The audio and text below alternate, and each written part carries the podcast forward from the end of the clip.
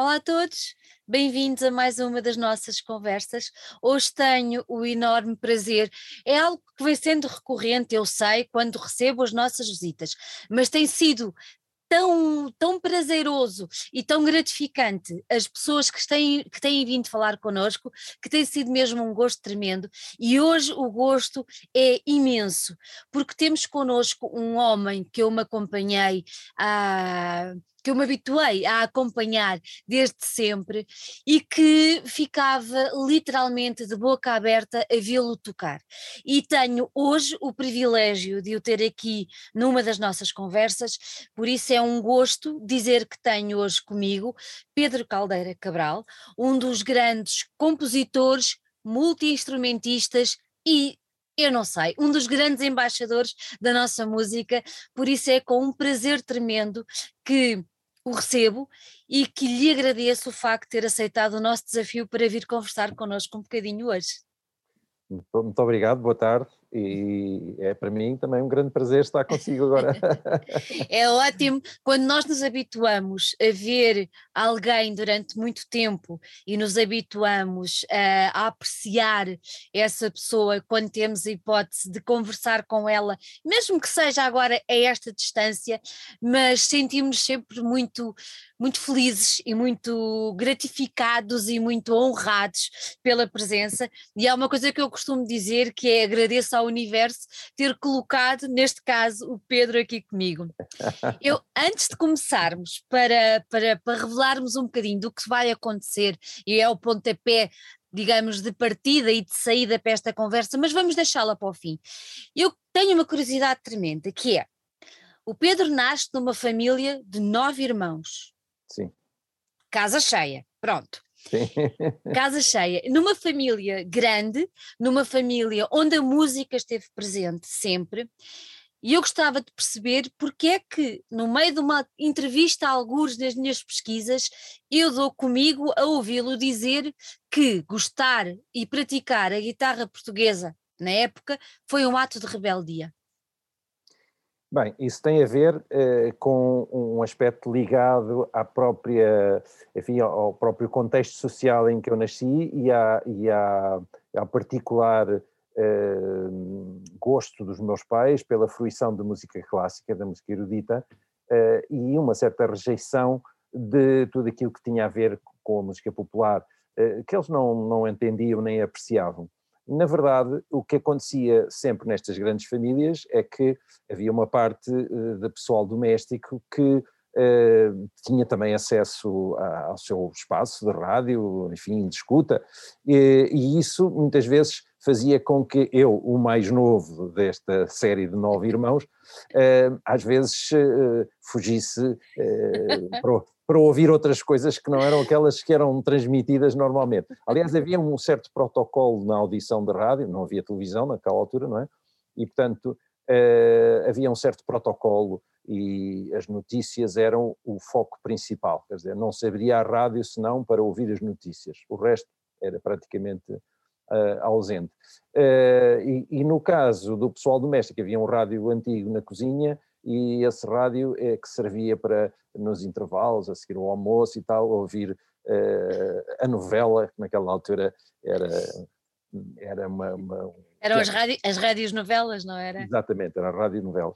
E, e a seguir a isso, geralmente havia um programa uh, com o conjunto de guitarras do Raul Neri, que era um conjunto muito, muito famoso e que alternava com um outro conjunto, Uh, e, e, portanto, eu, eu, começo a ouvir, uh, através desse, desse, desse canal da rádio, começo a uhum. ouvir o som de um instrumento que me era completamente estranho. E esse instrumento, digamos, tocou-me as fibras do coração.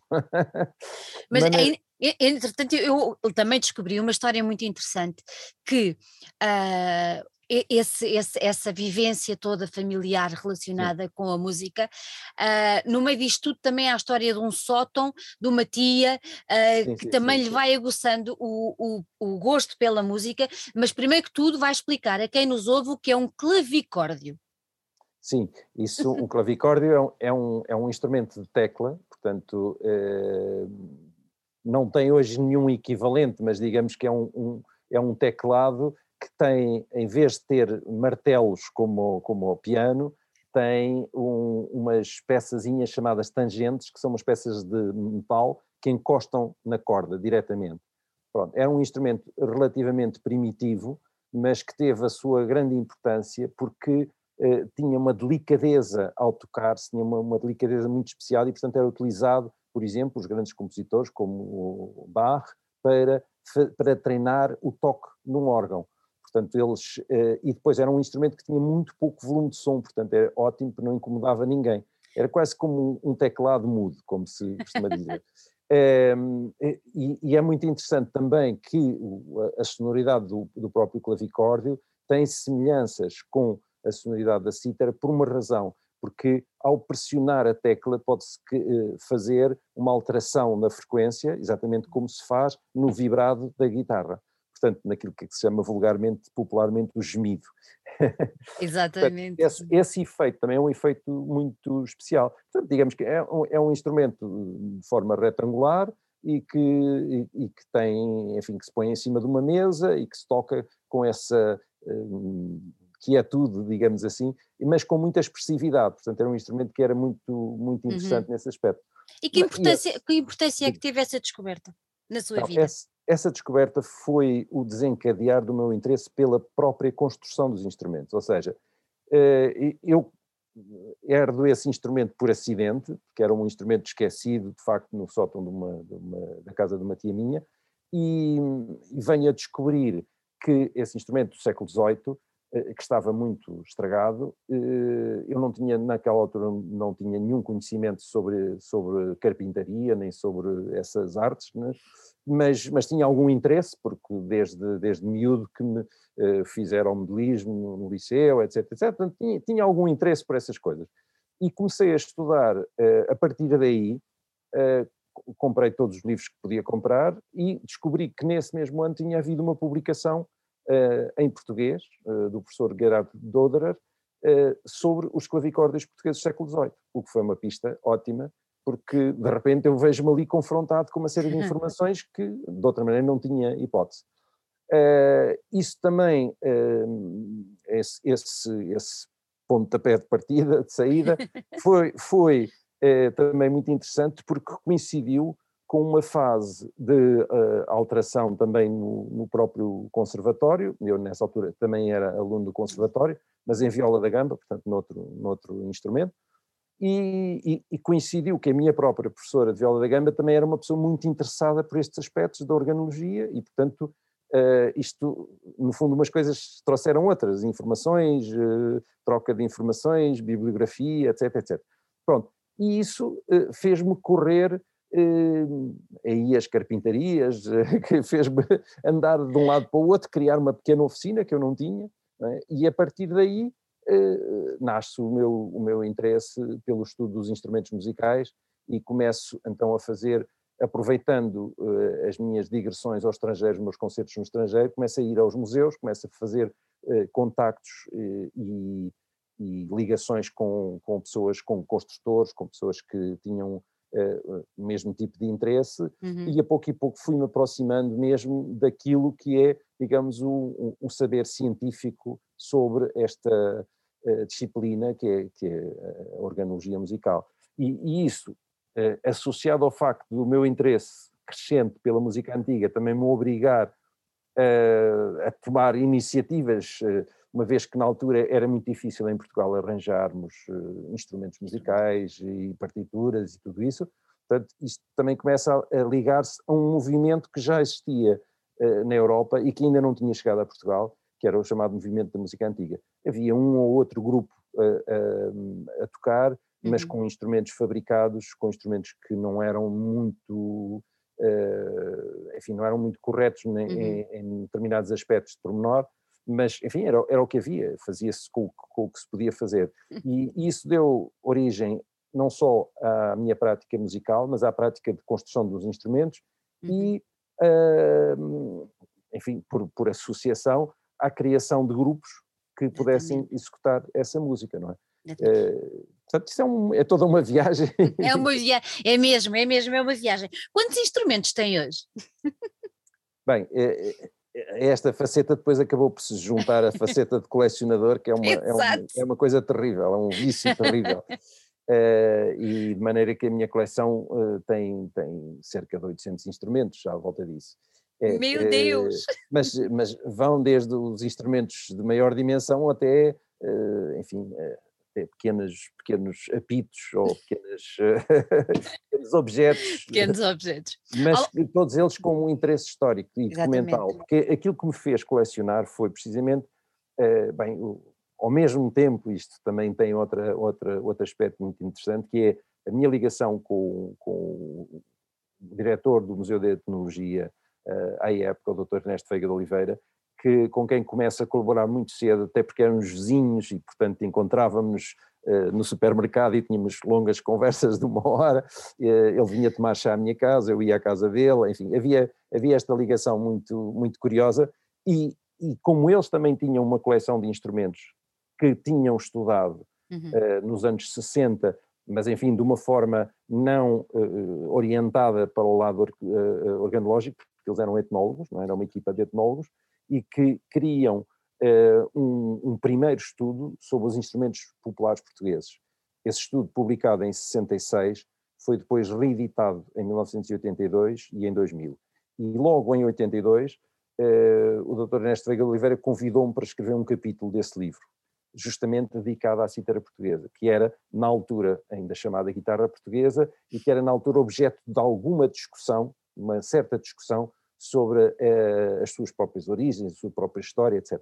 Portanto, o meu contributo foi um bocadinho eh, intervir naquela, naquela fase em que estávamos eh, a decidir se se fazia uma edição totalmente nova ou se se fazia uma revisão e, e, foi aquilo que acabou por acontecer. A revisão teve muitos anexos, teve muita, muitos acrescentos, mas não foi propriamente uh, um, um, livro novo, não é?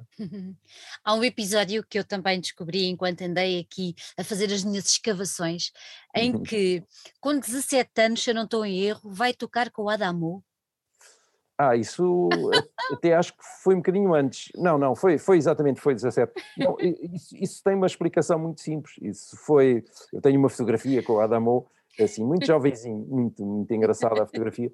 Uh, e é engraçado que ele ainda hoje está vivo e ainda hoje canta, que é, também é muito, muito curioso. E então isso foi um, um telefonema da Rádio Renascença, assim de repente às três da tarde ou coisa assim no género, a pedir-me uh, para eu ir uh, à rádio porque tinha falhado alguém que, que, que estava mobilizado, e então eu, fui tocar acompanhado pelo Milo, do, Milo. do Ouro Negro.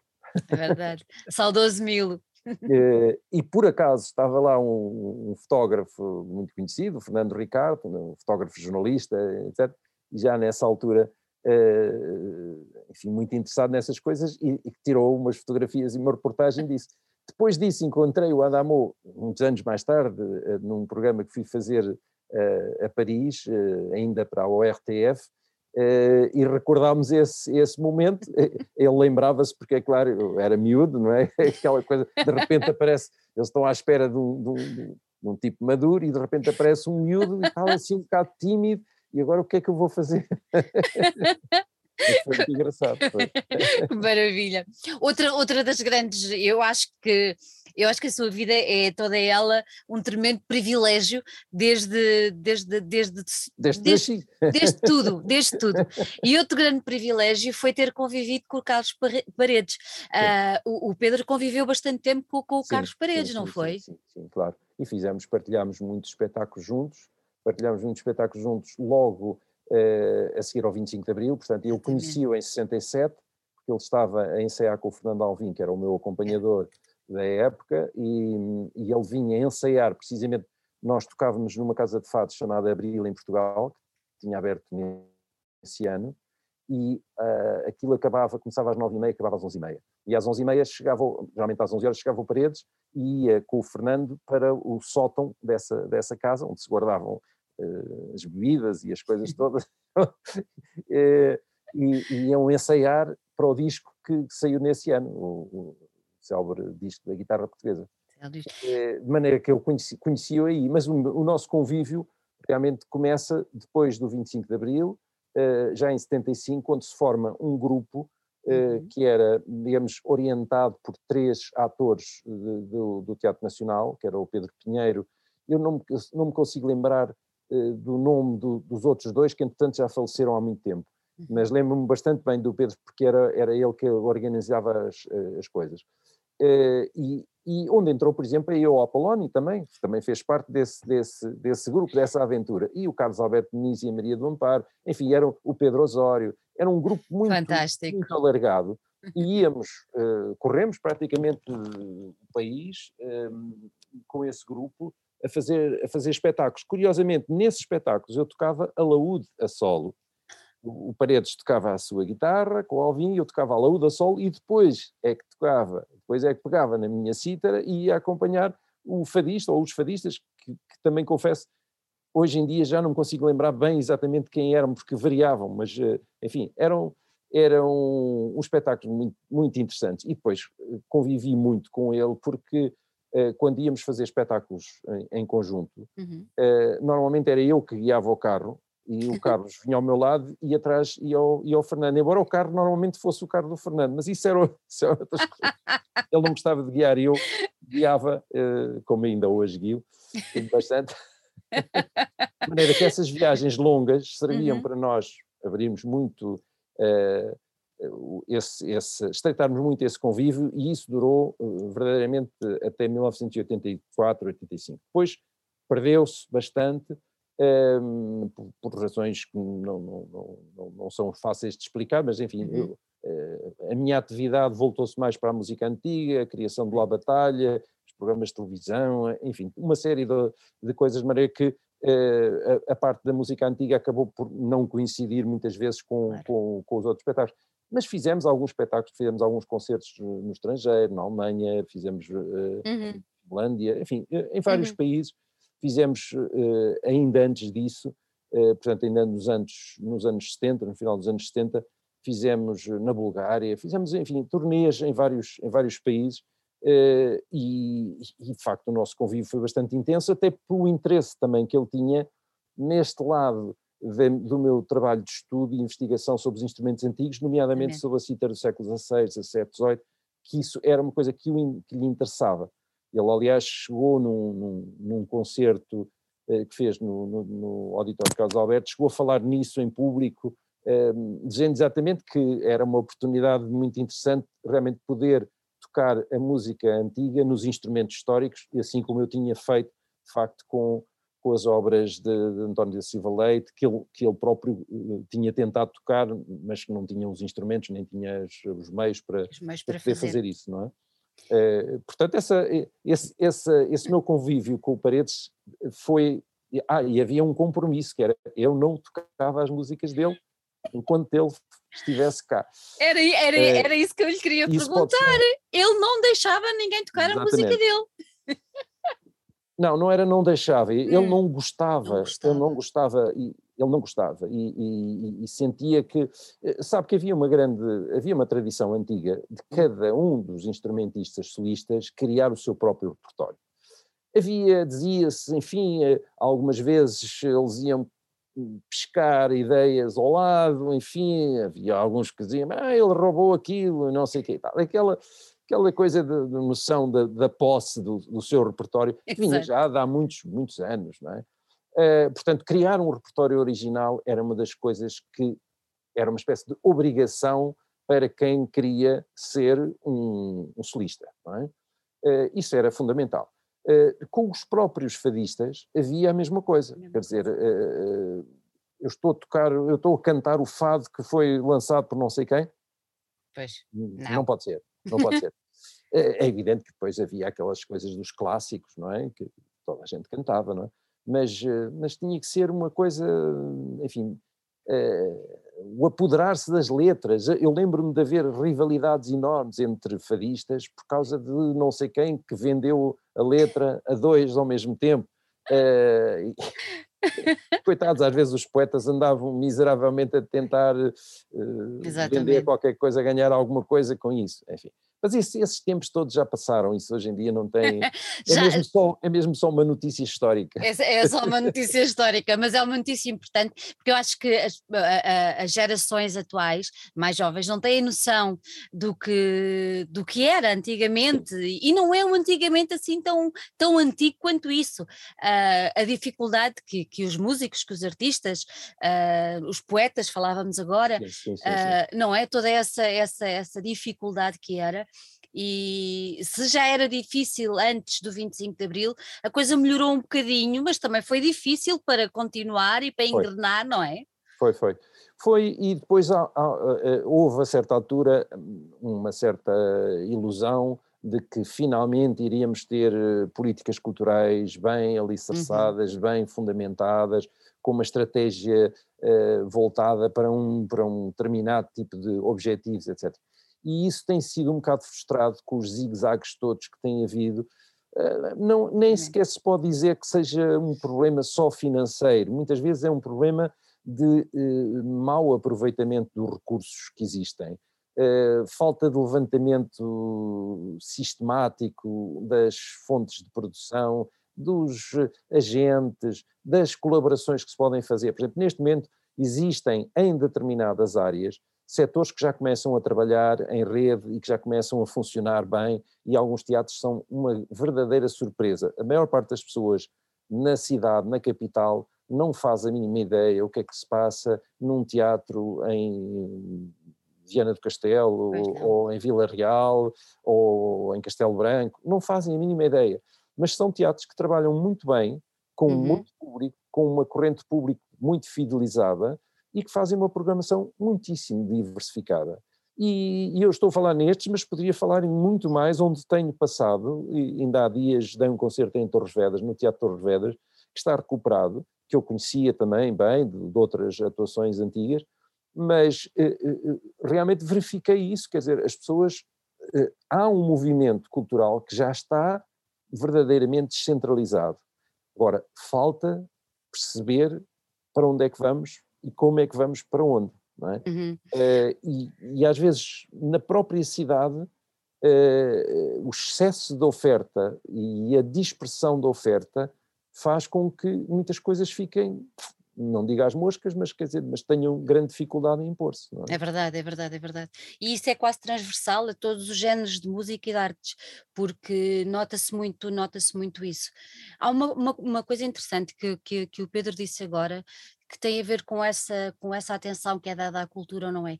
Eu, numa das suas entrevistas, que estive a ver atentamente, falava muito bem entre uh, entretenimento versus cultura. São Sim. duas coisas diferentes. E isto vinha encadeado na banalização. Uh, eu vou-lhe voltar a chamar guitarra, já vamos, sim, sim, já sim, vamos explicar isso. Está bem, está bem, está bem, tá bem. Mas, mas na banalização da guitarra, barra fado, uh, e achei muito interessante essa, essa, essa, essa frontalidade entre entretenimento e cultura, porque eu acho que tem sido uma coisa que que não está em cima da mesa e devia ser falada mesmo. Bem, nos últimos anos, além de, de, de, da aceleração da vida por, por, causa da questão da introdução do digital e tudo isto, não é? Esta entrevista, por exemplo, não poderia ter sido feita com tão pouca antecedência se tivesse sido feita nos moldes tradicionais, não é? Exatamente. É, vamos ver, todos estes, eh, todos estes aspectos acabaram por conduzir a um discurso muito centrado na questão, eh, na visão económica. Exato. E começou-se a falar nas indústrias culturais. E dentro das indústrias culturais, e com esta visão económica, passou-se a, a, ter o foco não na cultura como uma, uma, uma forma de produção criativa uh, com implicações sociais muito importantes, uh, passou-se a falar sobretudo na perspectiva da rentabilização, e essa perspectiva está a ser aplicada transversalmente, por exemplo, a questões mais graves, mais complexas, como, por exemplo, a gestão do património, gestão do património, dos museus, etc, etc. As pessoas vão aos museus, e eu assisti relativamente há, há, há pouco tempo a uma cena que eu acho que é paradigmática, quer dizer, é uma visita ao Mosteiro dos Jerónimos, hum. e, e, e, está um, um casalinho de namorados que não olha eh, para nada dos Jerónimos e apenas tira selfies e depois vai-se embora. E o, e, o, e o funcionário, o guia, que, que, estava preparado para explicar algumas coisas, fez-lhes algumas perguntas, disse, olha, já viram isto, já viram aquilo, e eles, pura e simplesmente, não se interessavam. E, e depois tive um bocadinho a falar com, com, com os funcionários, e ele disse-me, olha, isto agora é assim. Estávamos em pandemia, portanto estávamos, enfim, com muito poucos visitantes, com quase deserto, mas isto mostra o que é, de repente, o afastamento de públicos. É verdade. Os Jerónimos tinham uma corrente de público fortíssima, público muito interessado, o público procura conteúdos culturais, portanto é, é, fala-se hoje muito na questão do turismo cultural, mas o turismo cultural não nasce por acaso, o turismo cultural nasce, por um lado, pela existência de património, que existe em abundância em toda a Europa, não é?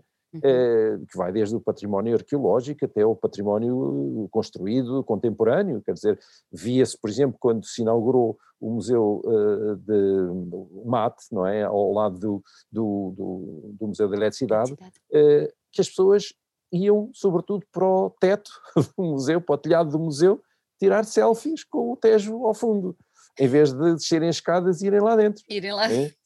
Uh, bem, isto é, isto, isto é por absurdo, quer é. dizer, é, é, caricatural, não é? Mas uh, a questão do entretenimento também tem outras, outras uh, consequências. O, o, entretenimento de massas é muitas vezes uma forma de estupidificação de massas, ou seja, esta, este, este processo de banalização é, é evidente que tem o seu lugar, com certeza, e, e, e, e numa perspectiva muito alargada, podemos também uh, apontar conteúdos culturais que são, uh, que são distribuídos através do entretenimento.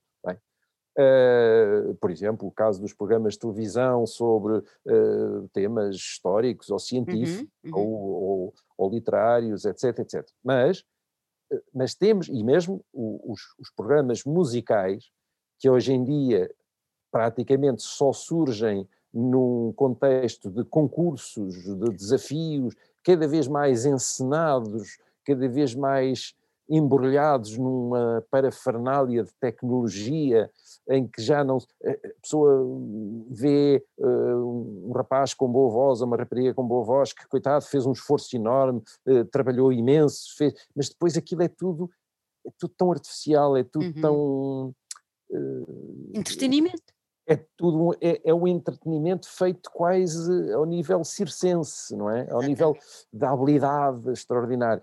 E, e, isso, além de, além de outros problemas, traz uma grande frustração para os próprios, para as próprias pessoas que se empenham no trabalho da arte, porque a arte é fundamentalmente o resultado de um grande trabalho eh, cotidiano. Eu peço desculpa que caiu aqui o microfone. Não faz mal deve ter havido aqui uma, uma interferência. Mas a, eh, eh, a arte, dizia eu, é o fruto de um trabalho diário, eh, muito intenso, muito disciplinado, que obriga muitas vezes a alguns sacrifícios e, e que, no fim, tem, bem, como compensação principal a autorrealização do artista, não é? Mas, mas, mas, na verdade, é muito frustrante quando alguém quando se vê eh, gente nova eh, com talento, eh, uhum. sem dúvida, a, a, a tentar ascender, digamos assim, a uma, a uma posição de reconhecimento do seu próprio esforço, do seu próprio talento, e depois é, é aquela coisa que, hum. que é, é circo. É. É circo, é circo. Isso tem sido uma coisa um, que tem sido recorrente nas, nas nossas conversas, essa, essa maneira de que a televisão veio também deturpar isto tudo. E depois é a história das audiências, é a história que temos que ter mais que o outro. Depois vem a internet, também vai estragar um bocadinho esta, esta, esta coisa toda e, e torna-se tudo bastante complicado. Se por um lado ajudou à divulgação de algumas coisas, por outro lado, a verdade é que vem dificultar ainda muito mais uh, o trabalho a muita gente. Nós há bocadinho falávamos aqui, e, e, e quem nos está a ouvir com alguma atenção já deve ter percebido que de cada vez que eu falo guitarra portuguesa, o Pedro faz o favor de me dizer Citra. Pronto. e então uh, eu vou, vou começar assim por fazer esta pergunta, que é: existe diferença ou não existe diferença entre a guitarra portuguesa e a cítara portuguesa? São dois instrumentos ou são um só? Não, É só um instrumento. É, é só um instrumento. Agora, a palavra guitarra é uhum. é, é, aplicada hoje em dia e, e, desde o século XVI a um outro instrumento que pertence a outra família completamente diferente. E assim como eu não chamo garfo à colher, não devo chamar guitarra a uma cítara. E, e, eu vou explicar assim muito brevemente porquê. Porque uh, as violas, uhum. também chamadas guitarras, uh, vêm dos alaúdes. As cítaras vêm das liras. São duas famílias diferentes de instrumentos que funcionam, do ponto de vista mecânico e vibroacústico, de forma completamente diferente. Portanto, além das formas, que é aquilo que as pessoas, enfim, ah. leigas, olham e dizem assim, não, um é em forma de pera e o outro é em forma de oito. É? Exatamente. É? É, pois, mas não é a forma que interessa. Até porque há cítaras que têm a forma das, das guitarras e há guitarras que têm a forma das cítaras. Isto é, isto é mais complicado. Agora, há características únicas da uhum. família das cítaras desde a sua origem na Idade Média. Uma das características únicas é que o cavalete das cítaras é móvel, enquanto ah. que o cavalete das guitarras é colado ao tampo. É colado, exatamente. E outra das diferenças construtivas importantes é que os tampos harmónicos das cítaras são curvos, enquanto que os das guitarras e dos alaúdes são lisos, são planos. É, se formos por este tipo de pormenores, ficamos, estamos a falar, quer dizer, era a mesma coisa que eu chamar órgão um piano, é uma coisa diferente são instrumentos diferentes. O cravo também é muito diferente do piano, mas também tem teclas, claro, mas nós sabemos que é um instrumento diferente.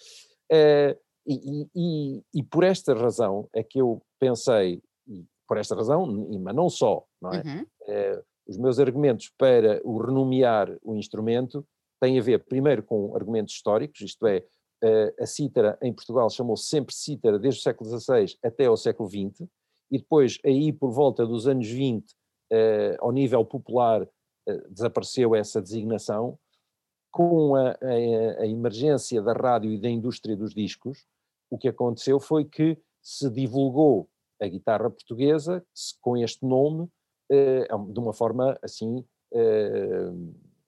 Aliás, o, a, pró a própria palavra portuguesa não se utilizava associada à guitarra a guitarra foi sempre mencionada, mesmo nos métodos mais antigos, era simplesmente mencionada como guitarra, como guitarra. mais nada.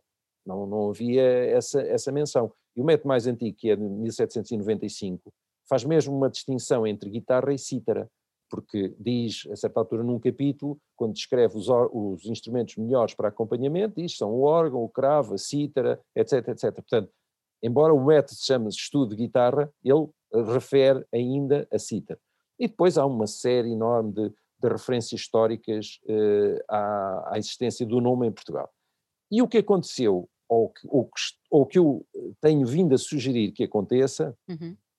e felizmente está a acontecer, é que, um, primeiro, com, com, a exposição de todos os argumentos de forma sistemática, escrita, com um desenvolvimento histórico, etc., as pessoas vão aderindo a esta ideia de que é realmente necessário mudar.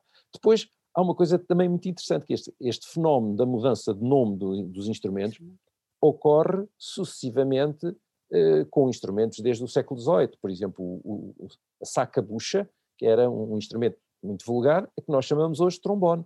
Não é? Mudou de nome, se chamava saca-bucha, em português, e durante muitos séculos, e depois passou-se a chamar trombone. Uh, a rabeca, até ao, ao, princípio do século XX, havia no conservatório a aula de rabeca mas depois foi preciso pensar, epá, se calhar é melhor pôr o nome que se usa lá fora e tal, vamos pôr aula de violino, e passou a ser a classe de violino.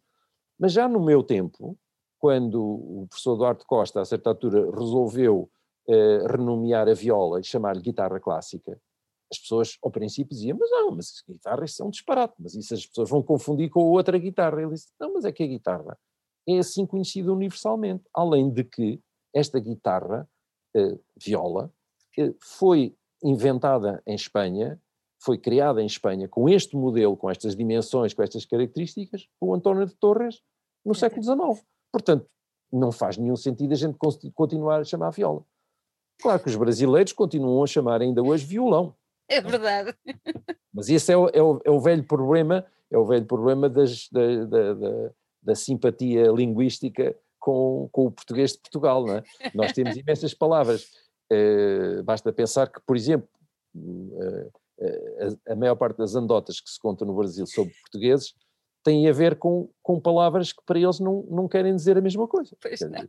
Eu, olha, eu precisava de uma camisola. Eles riem-se à gargalhada. Uma camisola quer dizer uma camisa de noite. Para nós é uma camisa de noite, para eles é uma camisola.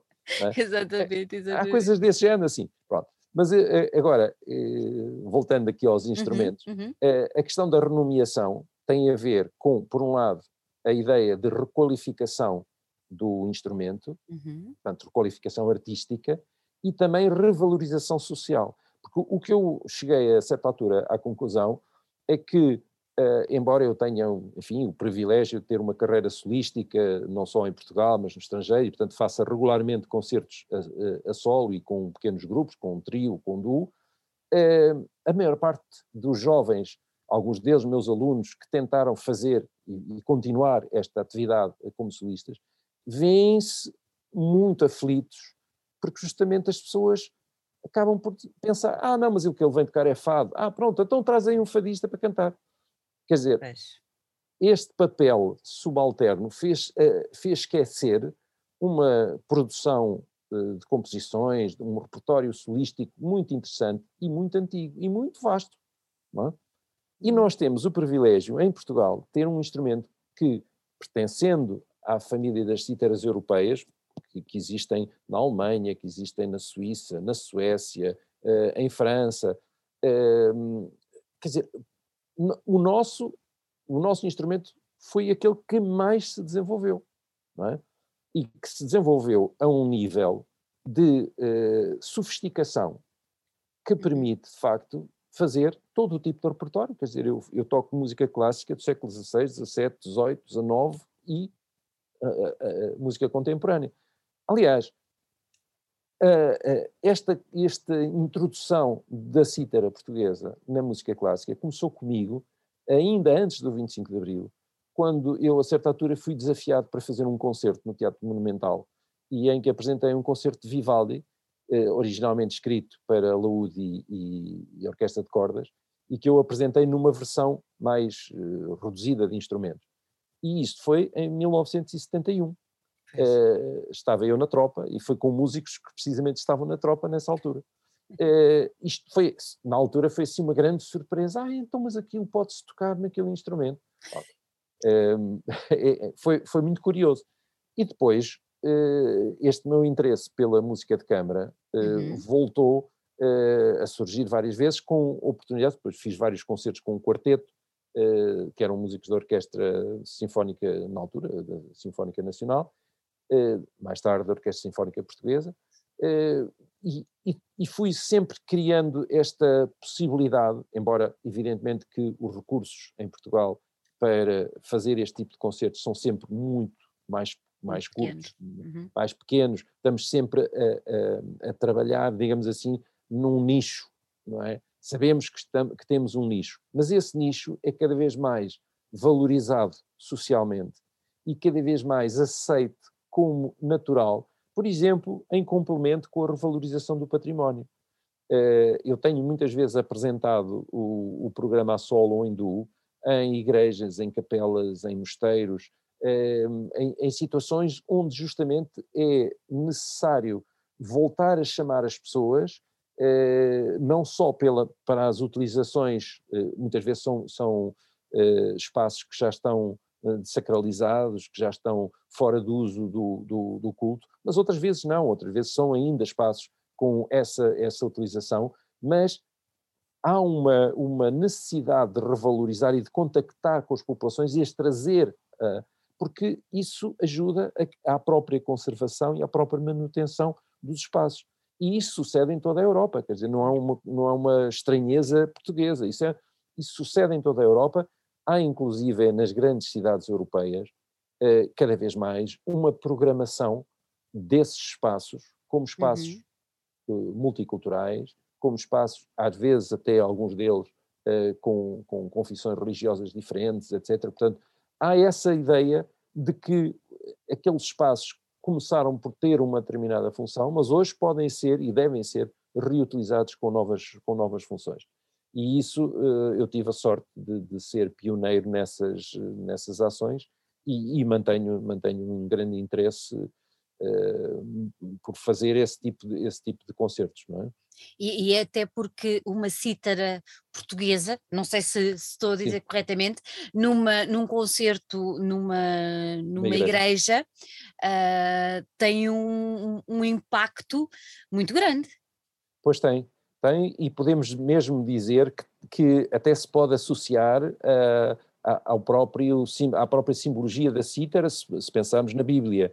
Pensamos que o, o, rei David tocava a cítara, se pensarmos que uh, a própria Bíblia fala e elogia em várias passagens a própria utilização da cítara, é, bom, podemos é, quase atribuir-lhe um poder mágico. É evidente que essa é uma das é uma dos, é um dos aspectos da simbologia da cítara. Depois temos no Renascimento outras, outros, outros aspectos também muito interessantes, como por exemplo o facto de ser eh, muitas vezes associada à sedução feminina. E, e daí encontrarem-se muitas pinturas hum, que representam senhoras a tocar a cítara. E a cítara é revalorizada hum, pelas, pelas, uh, pelos círculos da corte com senhoras uh, a, a, tocar o instrumento, depois são retratos muito bonitos, no século XVI, XVII, hum, se, se eh, lembrar do, da, da célebre Carta de Amor do Vermeer, por exemplo, em que aparece a menina com, com a cítara eh, na mão e, e, as, e os numerosos eh, pintores da, da, dos Países Baixos, da Flandres, que, que, justamente utilizam o instrumento, e, e isso é um, é um, outro aspecto também que é muito importante, que é esta ligação. Por um lado, estamos a, a trabalhar com um instrumento contemporâneo, uhum. mas é um instrumento que remete para a história. Daí que seja sempre bastante curioso, mesmo numa utilização musical com o repertório contemporâneo, nós podemos fazer essa ligação com o referente histórico. Porque estamos a falar de um instrumento que tem, de facto, muitos séculos de história. Muitos séculos. E foi, foi exatamente isso que o Pedro tentou demonstrar na exposição que levou ao Museu do Fado, o foi. Som da Saudade. Exatamente. O som do, da saudade, cítara portuguesa. Eh, cítara portuguesa. Era, era, era, precisamente essa. Aliás, esse é que eu, esse, é, esse, é, essa exposição é que uhum. marca é, uma opção, porque eu já vinha desde há muito tempo a escrever sobre este problema do nome e das, das confusões, etc. Mas foi a partir dessa exposição que eu decidi que de facto estava na hora de fazer qualquer coisa diferente. A exposição foi muito visitada, com cerca de 30 mil visitantes. A exposição teve um catálogo belíssimo, que não sei se conhece, mas é um, é um, uhum. é um livro de 300 páginas com muita ilustração e muita informação nova. Uh, e, e, a partir disso, uh, eu pensei, é a altura certa para começar a sugerir às pessoas que pensem, reflitam sobre isso. É claro que eu não espero que haja uma adesão maciça Uh, sobretudo espero e, e, sei que há uma certa resistência por parte dos meios mais tradicionalistas. Pois, era isso uh, que eu eh, ia perguntar, exatamente. Por parte, por parte de uma certa indústria que, que, que, no fundo está associada ao turismo e está associada também à hotelaria, está associada, quer dizer, tem uma, há uma série de interesses, digamos uhum. assim, que se chocam mas isto leva tempo, como também levou tempo, levou 30 anos uh, a ser aceite o nome de guitarra clássica em vez de violão. E hoje em dia, se perguntar a um miúdo qualquer na rua o que é que ele leva na mão, ele leva uma viola, mas ele chama-lhe guitarra. Guitarra, e é o que é que tu tocas em casa? Eu toco guitarra. E que guitarra é essa? É guitarra. Pronto. Pode ser elétrica, pode ser acústica, pode ser folk, pode ser jazz, pode ser o que quiser, é guitarra. É guitarra, é guitarra. Oh, oh, Pedro, agora vamos só fazer aqui o exercício, um suponhamos. Suponhamos Sim. que o Paredes estava cá. Acha que ele aceitava renomear a guitarra? Ele foi pioneiro nesta discussão, porque ele fez, em 1967, uhum. havia um programa uh, de, um, de um recital que ele de facto nunca se chegou a fazer, mas chegou o, programa que o Fernando Alvim mostrou em casa dele, eh, que dizia exatamente recital de Sistre. Que, ah, na altura uau. ele não sabia, ele não sabia que existia a palavra cítara em português e então eh, pôs uma palavra francesa que quer dizer exatamente a mesma coisa, que é o sistre. Eh, portanto, ele foi o pioneiro nesta, nesta ideia de renomear o instrumento. E sentia, e, e foi por acaso em minha casa, em 1976, que ele foi ver pela primeira vez e tocar pela primeira vez uma cítara do século XVI que eu tinha acabado de construir nessa altura. E, e ficou absolutamente, olha, ficou tão maravilhado que eu ofereci-lhe de almoçar e ele não quis, depois ofereci-lhe de lanchar e ele não quis, e só lá para as 8 horas da noite, quando eu disse, oh Paredes, desculpe, mas eu tenho que ir jantar, e eles estão, já estão aqui. E foi nessa altura que ele então aceitou e, e, e jantou connosco, e eu depois trouxe-o a, a, Lisboa a seguir. Mas isto, quer dizer, porque ele, ele, ele comportava-se às vezes como uma espécie de, de miúdo, uh, com uma sala de brinquedos, não é? E, e, nesse dia foi absolutamente assim. Ele esteve horas agarrado ao instrumento e depois eu tinha uns livros que tinha trazido nessa altura um, com a música de cítara do, dos compositores alemães e uhum. ingleses uhum. e, e, italianos e ele estava absolutamente apaixonado a tentar decifrar, uh, porque ele não lia música uh, corrente, mas sabia uhum. alguma coisa da, das cifras, não é? porque essa música era normalmente escrita em, em cifra. Em cifra. E, e, portanto, eu nunca mais me esqueço, essa, essa, essa tarde em minha casa foi uma coisa absolutamente inesquecível. E, e, não, e também não me esqueço de uma outra, mais tarde, em que ele também veio à minha casa e em que justamente uh, discutimos muito sobre, uh, nessa altura eu tinha acabado de um, editar um, um, disco com música do século XVIII uhum. uh, e, e mostrei-lhe o disco, pus o disco a tocar e tal, e, e conversámos muito sobre, sobre, sobre, esse, sobre esse repertório, sobre esse, esse tema e como é que esse tema ele dizia que eh, aquele, aquela música não se adaptava, aquilo era um instrumento completamente diferente, aquilo não se adaptava à, à cítara moderna, não era possível, eh, eh, ele tinha tentado e realmente tentou, e eu, eu lembro-me de ter ido, ido, ouvir um concerto dele, um, onde hoje é o, o, o como é que se chama? O Teatro Maria Matos, uhum. exatamente. Uhum. Um concerto em 69 em que ele tentou uh, abordar esse, esse, esse repertório e, e, que de facto não, não, não, não, não conseguiu, não conseguiu, mas também era por falta de meios e porque falta ele estava a tocar num instrumento errado, etc, etc. Bem, seja como for, eh, é, esse, esse, essa tarde foi outra tarde absolutamente memorável. E, e eu estou convencido que sim, que ele, que ele não só aceitaria, como, como uh, acho que ele agarrava. Seria, essa, seria, seria o embaixador da causa. Ah, sim, sim, sem dúvida. sem dúvida. Sabe que eh, nós, eh, infelizmente, ele, ele, ele deixou de tocar, eh, enfim, com, com menos idade do que eu próprio hoje tenho. E eu lembro-me quando eu fui convidado em 1995 uhum. para fazer, no ano em que ele faria 70 anos, e que ele fez 70 anos, para fazer uma, uma, uma obra de homenagem ao Carlos Paredes, e eu e mais quatro compositores, o Vitorino de Almeida, o, o Pedro Osório, o, o José Eduardo Conceição e Silva, uh, e eu, éramos quatro exatamente. E, e, entretanto, isto foi apresentado uh, por razões logísticas, não se pôde fazer nesse ano, fez-se em, em 96, uh, eh, o concerto, e, e eu lembro-me que todos nós dizíamos, todos nós que tínhamos convivido muito perto, o António Vitorino de Almeida tinha convivido perto, o Pedro Osório também, eh, tínhamos, tínhamos estado eh, tão, tão juntos, tão, tão eh, perto uns, uns, dos outros e, e tão perto do, do, do Carlos, nós dizíamos que pena, que pena que realmente este homem tivesse deixado uma obra tão curta e, e naquela altura praticamente tão desconhecida, tão desconhecida, porque já ninguém conhecia, já ninguém tocava, ninguém.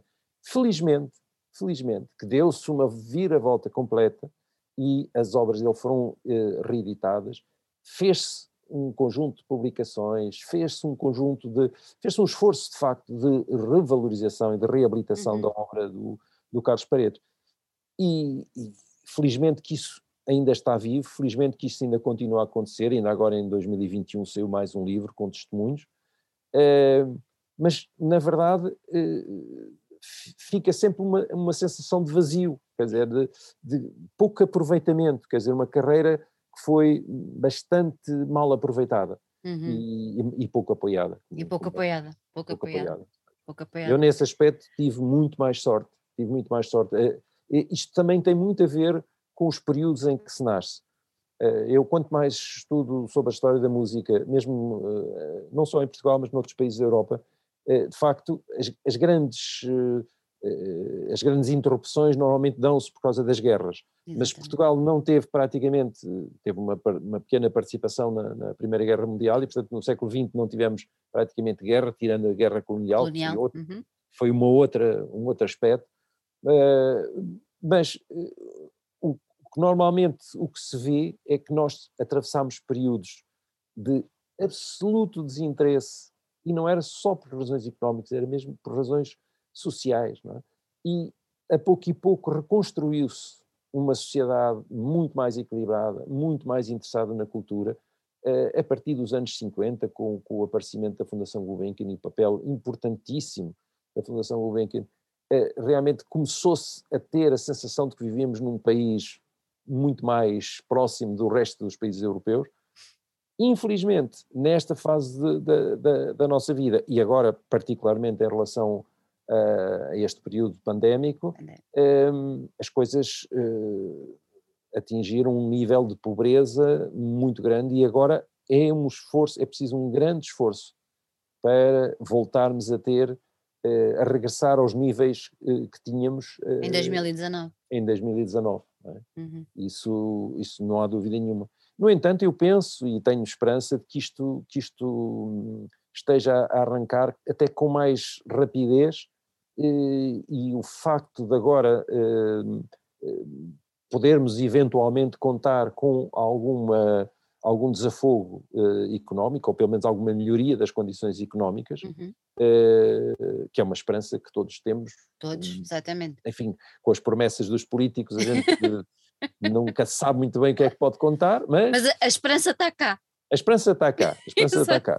E vamos observando também uh, os perigos que podem existir neste, nesta situação muito Sim. instável uh, da Ucrânia e da Rússia e, e, que, enfim, que podem envolver a Europa de uma, de uma mais, maneira... mais uma vez num... É, como ninguém estava à espera, não é? E num disparate.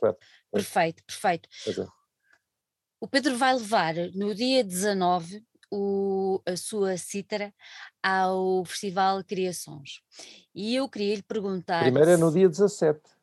Ah, é no dia 17, então. Primeiro é no dia 17, no, no Teatro Nacional de São Carlos. Exatamente, exatamente. Às seis e meia da tarde. Pronto. Então este... vamos, vamos ouvir o Pedro, vá. Vamos lá repetir outra vez, que é para ninguém se baralhar. Exatamente. No dia 17 de fevereiro vou fazer um concerto no Festival Criações, uh, no Teatro Nacional de São Carlos, Exatamente. às 18h30. No dia 19, é vou apresentar o mesmo programa, mas em Ferreira do Zezer, e vai ser às 21h30. Só que eu não tenho aqui assim o local, esqueci. não faz mal, porque eu tinha, estava toda baralhada com as datas e não há nada como ter tudo na ponta da língua, como o Pedro agora disse. Hum, Pronto. Mas eu, mas eu, posso, eu posso tentar abrir aqui o meu e-mail e ver se por acaso consigo, deixe, deixe de haver assim, uh, deixe-me cá ver. Uh, isto devia estar para aqui. agora, agora, agora vou perder aqui muito tempo. Mas pronto. Não faz eh, mal. Depois colocamos as informações todas Exatamente. a acompanhar. Pronto. Pronto. Antes, de, antes disso, eh, vou dar um concerto em Paris neste fim de semana em, uhum. no Museu da Música. No Museu da Música. Então, mas diga-me uma coisa: este concerto que vai começar agora, este de Paris e depois o de, o de Lisboa e que depois vai levar a Ferreira do César, é, é o mesmo concerto? Não. O, Não. Programa, o programa de Paris, na verdade, é uma palestra sobre a cítara portuguesa okay. e um concerto, eh, em que eu vou tocar em duo com, com o meu colega Joaquim António Silva. Uhum. Eh, o, o, programa de, de, do São Carlos é uma repetição do programa que fizemos uh, em 2020, não, 2021, ah. perdão, uh, em Tomar, e é um programa que um, tem como base a apresentação de duas composições inéditas, uhum. uh, uma minha e outra do Alejandro Erlich Oliva. Uh, ele, a, a, peça dele chama-se Variações Bitmáticas e a minha peça chama-se Fantasia Bicéfala. Uh, foram, foram, foram duas peças que foram feitas em articulação, no fundo, isto é uma velha colaboração que eu tenho com o Alejandro Erlich Oliva, uh, e, e, que deu origem a um desafio muito engraçado. Estávamos em plena pandemia 2020, não nos podíamos encontrar, uh, estava toda a gente em confinamento total, e então começámos a, a, a, a trocar uh, ideias.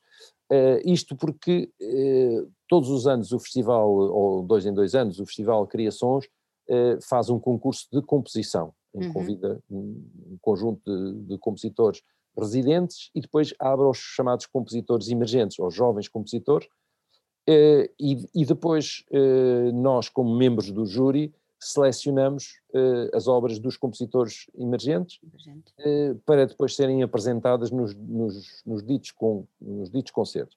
Portanto, além dessas, além dessas duas peças, evidentemente que eu vou tocar outras peças nomeadamente com, com, o quinteto Lopes Graça, com o quarteto Lopes Graça e mais o contrabaixista Duncan Fox, um, ehm, e, e, vou tocar peças em dueto com o, o meu colega Duncan Fox, uh, contrabaixista, portanto peças de cítara e contrabaixo, uh, que me dão particularmente grande prazer, porque é um programa que eu tenho apresentado com, com bastante regularidade em vários, em vários sítios e, e pronto. E esse espaço e esse, e esse e esse programa uhum. realmente insere a cítara num contexto muito específico da música contemporânea, da música atual, da minha música uh, original, uh, embora eu toque, por exemplo, uma peça que fiz justamente em homenagem ao Carlos Paredes, que é a Fantasia Verdes Anos, que é uma peça que eu toco muitas vezes em trio e que ali uh, vou tocar em duo com com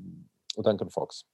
Será, será, será tem, tem, sido, tem sido uma surpresa um, para, para, para quem, quem vai vê-lo, uh, está à espera sempre de uma tremenda qualidade, uh, mas tem sido uma surpresa uh, no público perceber a junção, por exemplo, da cítara com o contrabaixo, porque à partida não seria pois. assim. Pois. Nota que as pessoas ficam espantadas. Olha, é engraçado porque engraçado que ponha essa pergunta, porque uh, isto tudo começa com uma, uma situação também assim perfeitamente ocasional. Uh, nos anos 70 eu fui convidado pelo Luís Cília para, para o acompanhar numa série de espetáculos no Teatro Aberto. Ainda o Teatro Aberto era... Era na Praça de Espanha. Na Praça de Espanha, enfim, cá embaixo e tal. Ainda continua a ser, mas... É, é, do, é, do, outro lado. É do outro lado, mudou de espaço. E então, o que é que aconteceu? Uh, os acompanhadores era eu, era eu e o contrabaixista um, José Eduardo Conceição Silva. E então, o, o, que aconteceu foi que desse encontro nasceu uma ideia uh, entre mim e o José Eduardo de fazer qualquer coisa juntos. E isto foi-se adiando e tal, até que em 81, 81, 82, uh, surgiu a hipótese, uh, eu fui convidado para gravar um disco uh, para, para a editora Orfeu, uhum. e, e esse disco chamou-se exatamente Encontros, e então, nesse disco, a peça de abertura é só a cítara com o contrabaixo. Uau! Isso foi, na altura, foi muito curioso, porque uh, há uma linguagem jazzy ali assim, há ali um, qualquer coisa de... Mas também há muita coisa meu especial, eh, de, enfim, o tema é meu, as coisas, a composição é minha, mas tem uma, uma dose de improvisação uh, que no caso do, do, do Zé Eduardo, enfim, a linguagem jazzística uh,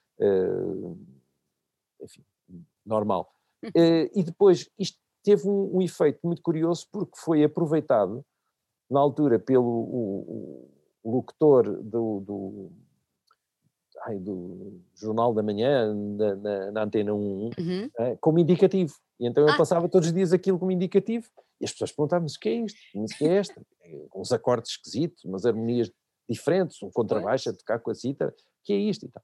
Uh, isso provocou bastante, enfim, criou, criou ali uma, uma, uma atenção especial e foi um êxito. Até mesmo em termos de, de, vendas foi, foi muito bom para, para a editora, de maneira que eles depois convidaram para fazer o outro disco, e então foi aí que eu lhes impingi a música do século XVIII. Era uma coisa que não estava bem na, Não estava nos planos. Não, não tinha nada a ver com. Estamos a falar de uma editora que editava o Zeca Afonso, o Adriano Pereira, o Vitorino, enfim, o Sérgio Godinho, todos esses.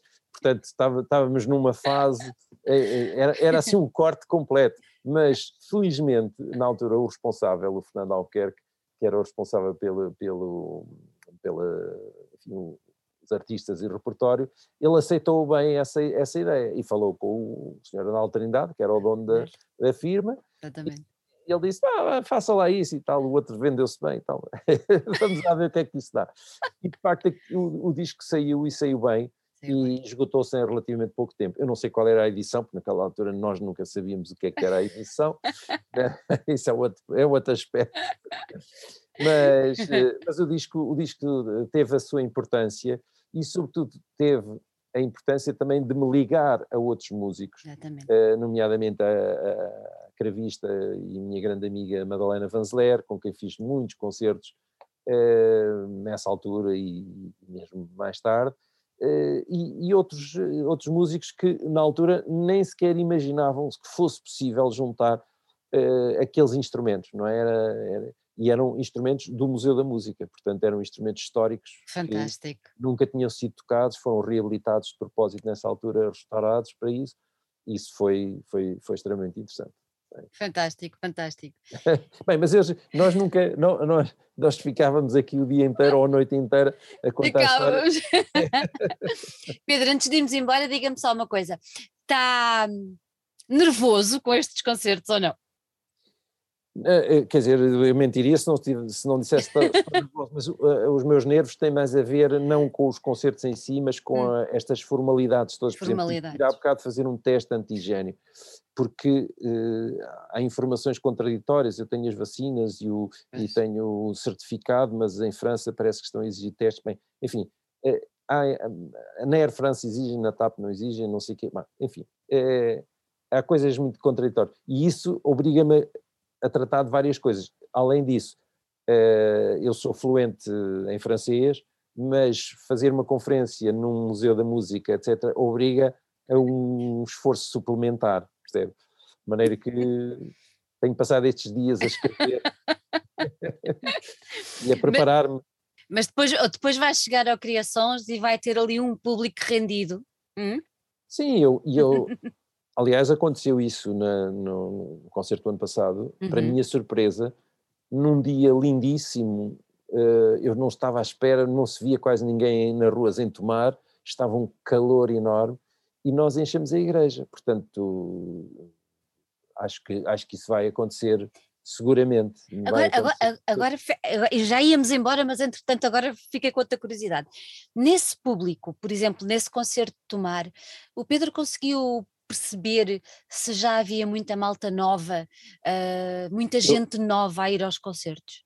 Havia, havia. E havia porque também isto está ligado a uma outra atividade do Festival Criações, que é a atividade formativa. Exatamente. Portanto, muitos dos jovens que estavam ali eram jovens que estavam nos cursos de hum. formação. E, portanto, eh, nós temos aqui Geralmente, na parte da música erudita, nós temos aqui dois tipos de público. É? Temos o público que realmente vai porque aprecia, porque gosta, porque... e temos um público mais jovem que muitas vezes ou está a estudar música, ou estuda um instrumento, ou tem curiosidade por causa do instrumento. Uh, nestes concertos mais recentes, o que eu tenho verificado é, uhum. além dos alunos que vão, uh, há uh, as famílias, há as outras pessoas, sobretudo se for num contexto como, como por exemplo Viana do Castelo, estou-me a referir a Viana do Castelo, mas podia dizer agora há pouco tempo em Torres Vedras a mesma uhum. coisa. Uh, são, são, são comunidades relativamente pequenas, pequenas, e embora haja muitas coisas a acontecer, mas eles aderem porque é o seu teatro, porque é a sua. Uh, percebe? É, é, e isso claro. muitas vezes falta, e muitas vezes quando se vê da cidade, faz-se contas, pergunta-se, então, mas quantos espectadores é que tem? E não se pergunta uh, que espectadores é que hum, são. Exatamente. É? E é os espectadores muitas vezes são é, é, esta ligação com a comunidade que é extremamente importante. É? E isso parece-me que tem acontecido, tem acontecido, felizmente. Pedro, muito obrigada por ter estado aqui connosco, foi um prazer Obrigado. enorme. Desejo-lhe uma excelente viagem até, até a França e que depois, Obrigado. dia 17 e dia 19, primeiro em Lisboa, depois em Ferreira do Zezer, corra tudo muitíssimo bem e que tá esta cítara ganhe asas para se apresentar ao mundo agora sob a sua denominação. é isso mesmo. Pedro, um grande, grande beijinho. Muito, obrigado. muito obrigada. Muito obrigado. Muito obrigado.